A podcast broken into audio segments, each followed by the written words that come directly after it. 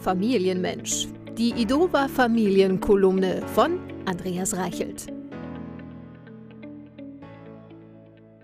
Die Welt wird immer kleiner. Handel und Kommunikation sind global. Die Kinder sowieso. Eine Entwicklung, die trotz der geradezu magischen Fähigkeit des Internets das Erlernen möglichst vieler Sprachen notwendig macht. Das schlägt sich natürlich auch in den Schulen nieder. Leider.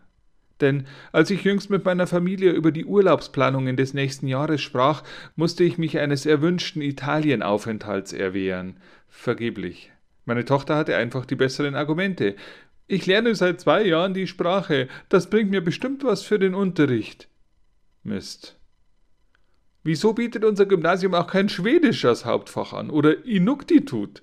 Nein, Italienisch muss es sein. Da, wo es in den Sommerferien so heiß ist, dass mir die Flipflops in die Hühneraugen schmelzen. Mir wäre so eine Hundeschlittentour durch Grönland schon recht, aber Liege an Liege am Teutonengrill? Vor meinem geistigen Auge ziehen sich drehende Brathändel im Grillhähnchenimbiss vorbei.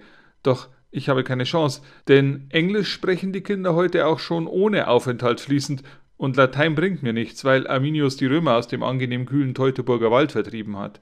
Also muss ich fast Ja sagen zu dem Urlaub im schweißtreibenden Süden.